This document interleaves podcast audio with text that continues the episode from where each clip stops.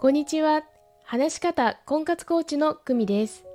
このチャンネルでは、話し方を強みにして、1年以内に結婚するコツをお伝えしています。今日のテーマは、男社会の上場企業で一生平社員で終わるところでした。です。私は32歳である上場企業に事務職で転職しました。しかも入社時はアルバイト扱いです。屈辱的でした。はじめは真面目に誠実に会社に貢献できるようにと頑張って働いていました。どこからか歯車がおかしな方向に回り始めました。繁忙期に良かれと思って管理職の方たちをサポートするために残業していました。繁忙期明けに部長から課長を通して、この分はちょっと残業つけられないから、ボーナスで調整させてもらうから、と一方的に言われました。そこは他の管理職の方に相談して是正してもらいました。普段あまり自分の話をしないせいか、ある時から若い営業男性のいじられキャラになりました。久美さん彼氏いるんですか？とか、休みの日何してるんですか？とか、明らかに数人で馬鹿にした感じで近寄ってきました。ある法人部の部長は恐怖で人を管理していました。その法人部からの依頼を受けるかどうか、私の上司に確認した上で、電話でノーと伝えました。その直後、法人部の部長が私の席まで乗り込んできて怒鳴り散らしました。恫喝です。これは日常茶飯事です。誰も止めることができず、毎年たくさんの女性社員が泣いて辞めていきました。もちろん私のコミュニケーションにも問題があったことは反省しています。入社して2年後には、もうここで私の収入が上がることもない、居場所がないと分かってしまいました。絶望しました。そこで自己実現の場を趣味の場にすり替えたんです。趣味のダンスを週5日、没頭しました。会社の会議に出ても発言はしません。私がアイデアを出しても、アイデアだけ取られて他の女性管理職の手柄になっていました。馬鹿らしい。その会社の構造を見抜けなかった。気づけなかった。うまく立ち回れなかった。自分を責めました。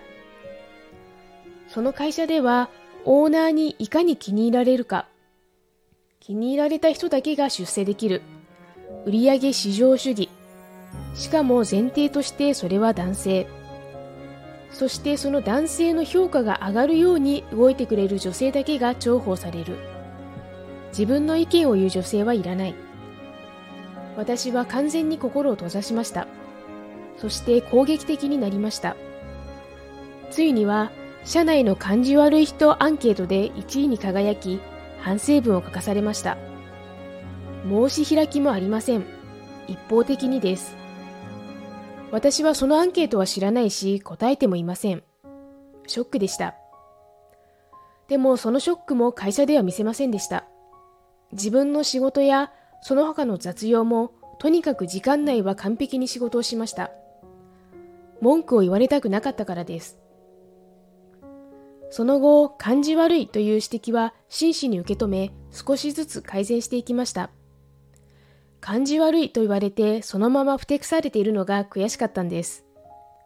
とにかく一人で戦っていました。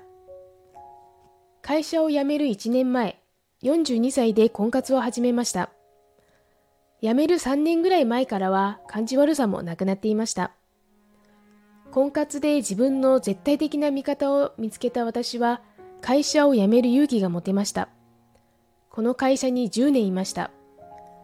会社を辞めるときは大きな花束とたくさんの人の寄せ書きボードをもらいました。10ヶ月の婚活期間に徹底的に自分に向き合いました。救いは私の中に自分が悪いと思ったことは認めて直すという素直さがあったことです。周りにもそれを学ばせてくれる見本がたくさんいたのに見ようとしていなかった。見本がいたことに気づいた。気がつけた。今は毎日を笑顔で暮らしています。初めて会った方には、笑顔が魅力的ですねと言われるぐらいになりました。そして本当にやりたかった仕事にもチャレンジしています。自分にはできないと思考停止になることで自分を守っていた10年の平社員生活でした。お知らせです。話し方を強みにする60分無料お試しコーチングをしています。概要欄のリンクからご連絡くださいね。私の婚活体験談やどん底人生を知りたいという方も大歓迎です。いいね、チャンネル登録もお願いします。それではまた。